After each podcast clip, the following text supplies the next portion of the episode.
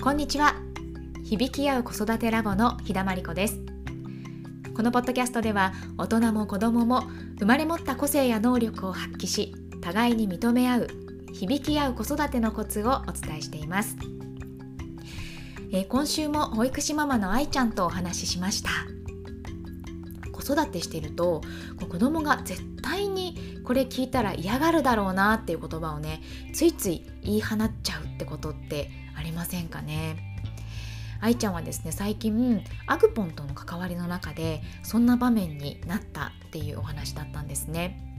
で振り返ってみればというか、まあ、愛ちゃんの話を聞いて私もあったなっていうことをすごく思い出しました。でそんな時にね、えー、どうしてるっていうことについて、えー、少しお話ししてみましたので、えー、ぜひ聞いてみてください。アグポンとさやっぱ一緒にいる時間がもうずっと24時間幼稚園行かないから、もうずっとじゃん。であのなんていうかねやっぱアグポンももっと私と遊びたいとかそうそうまあ家事もねこうやらずにとにかく遊んでほしいっていう感じでそういう時もあってあとこうなんていうかな遊びがなかなか自分で見つからない時とかにもうなんか超つまんないみたいな感じでそうそう言ったりしてくるようになってで私もなんかなるべく2人の時間を持ちたいんだけどでやっぱりワンオペとかだとなかなかそうはいかないこともあったりとかするとそう私の中で何て言うかなじゃあ幼稚園行けばいいじゃんとかそうそうそのつい言ってしまうことが、あったりとかして、うん、であと最近だとそう大失敗なのはなんかねもう私の何て言うかな一人になりたいってあんま思うことないんだけどでもちょっといっぱいいっぱいだなって時にそう結構ああもうママちゃん一人で出かけたいなとかって言ってもうちょっと出かけてきていいって感じでアグボンとかに言うともう置いてかないでみたいな感じで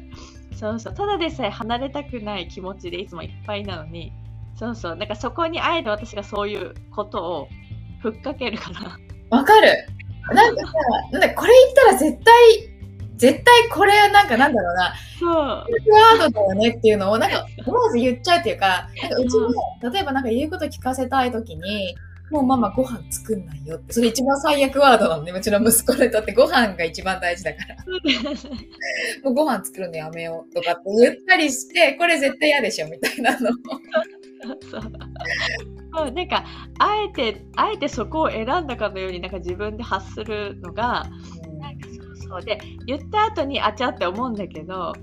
そう。でそれも別に修正すればねいいとは思ってはいるんだけどそう。やっぱなんか言ってしまう時に何て言うかなこうそんなこと別に思わせたり言わなくてもよかったことを言ってしまう大失敗が結構1月は多かったんだよね。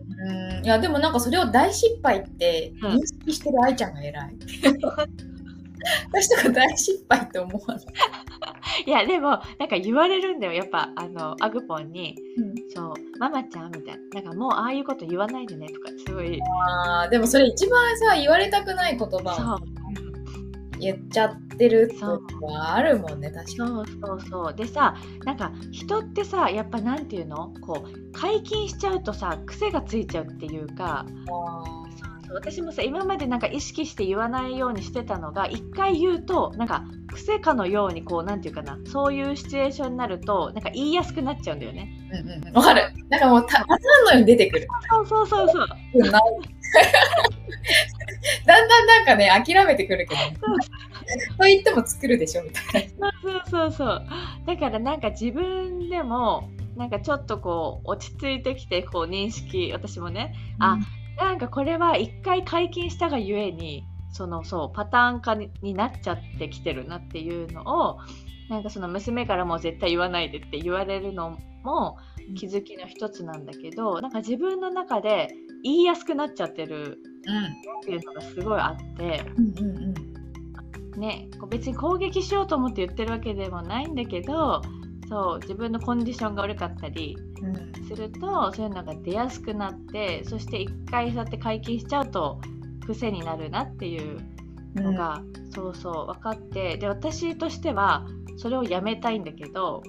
でその時にちょっといろいろ考えたんだよね。どうやったらなんかこう止めれるかなと思って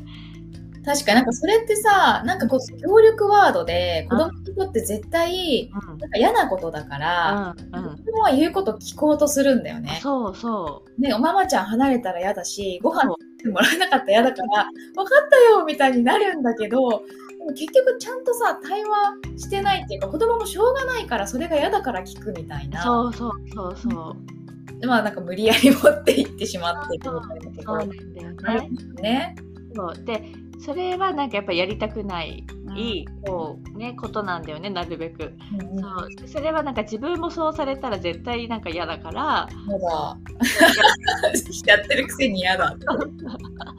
そう。でなんかさこう交換条件みたいになってくるとなんかそれを使っちゃうんだよね子供が。なんかママが使ってるってことはそれは有効なんだなってやっぱ認識しちゃうから、はいはいだから自分だってこれやらないよとか逆にそうそうそうそう。やり方を使ってくるってことね。とかあとほらあの兄弟とか友達とかにそうそうなんかそうやってやってくんないんだったら遊ばないからねとか、うん、ってなってくるわけさ。だからあこれは効果としては本当最悪だなと思って。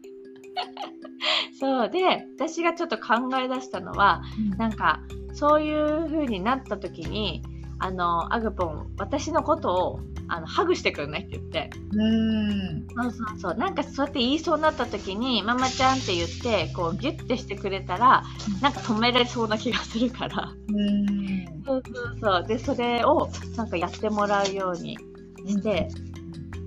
そうそうしたらやっぱねなんていうかな行動がこうあって出そうになるけどやっぱこう抱きしめてもらうとなんか優しい気持ちになるわけさ。うんうんうんうんうんうんからなんかね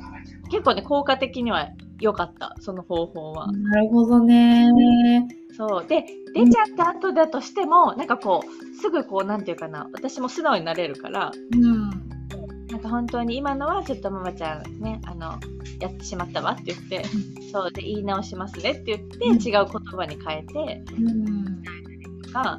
できるから結構ハグはね有効だなと確かに。なんかでもなんかそのさ、なんか例えば私だったらご飯作んないから、もうこんなこと言うたらご飯作んないよって言ってる、うん、なんかそのさ、うん、気持ちの裏側にはさ、うん、なんかやっぱりこう、なんていうの、怒りたくなる原因があって、なんか寂しさとか悲しさとか、かこんなに頑張ってんのにみたいな気持ちがあって、なんかそれをさ、なんかこう丸ごとハグするって ね、そこそれあってもいいっていうなんかそういう感じに近づけると癒されるのかな。うん、そうそう。なんか、うん、なんていうかなこう目的としてはそれを言わないように止めてもらおうとする目的でそれやってほしいとは言ったんだけど、うん、結果としてやっぱその認めてもらうっていうかその受け止めてくれる感じになるんだよね。そうだからこっちが落ち着くっていう。はいはいはいはいはい。なんかささくれが出てくるんだろうね。そうそうそう。心の中にね。そうそう。うん、だからそうやって素直になるとあ本当はねこういうこと言いたいんじゃないんだって言って。そうなんかどういう気持ちがあるかっていうとねって言って説明して、うん、そう。でそんな時もあるよって言ってくれたりして なんかこうそう大失敗をじゃあ次に生かそうみたいな感じになるんだけど。そっかやっぱりなんか、うん、さっきのそのさ言いたくないこと言っちゃうとか、うん、うん、子供だったらねこう手が出ちゃうとかそういうのもまあなんかあって仕方ないっていうかまあ失敗してこそなんか解決法が見つかるっていうか。そうそうそう。いかがでしたか？どんなにね子供のことを大切に思っててもついつい自分の心がね反応して子供が一番嫌だろうなって分かっているのにそういう言葉をね言い放ってしまうことって、えー、ありますよね。で私自身そんな時を振り返ってみるとなんかね心の奥のこうささくれた気持ちがなんかこううずいてくるような感じがしてたなっていうのを思い出しました。でそんな状態の時ってやっぱり罪悪感を感じやすくなったりとかすると思うんですけれども愛ちゃんはねこうアグポンに、えー、ハグしてほしいっていう風にね なんかお願いするっていう風に言ってましたけどやっぱね自分の気持ちをギュッて抱きしめてあげることがまずは、えー、一番大事だなって思うんですよね。でそうするとねそのちょっとささくれた心の奥みたいなののねこう痛いトゲトゲしい感じがちょっと落ち着いてくるんじゃないかと思います。でママだってねやっぱり人間なんで完璧にはなかなかなれないですよね。だからこう小さな失敗をするっていうことも、えー、OK にしていくことってすごく、えー、子育てしている時大切だなっていうふうに思うんです。でこの小さな失敗を OK にできるかっていうことが子どもとの関わりの中で大きなね、えー、影響っていうかやっぱり変化がもたらしてくれるなというふうに思います。えー、次回はですねこの、えー、失敗の受け取り方生かし方について、えー、保育士ママの愛ちゃんと深めてみました。次回もどうぞお楽しみに。それでは今日はこの辺で今日も聞いてくださりありがとうございました。響き合う子育てラボではメールマガジンをお届けしています。登録していただくとありのままの自分と子供を認める秘訣ということで11日間のメール講座をプレゼントしていますのでよかったら、えー、登録して読んでみてください。ではまた来週水曜日にお会いしましょう。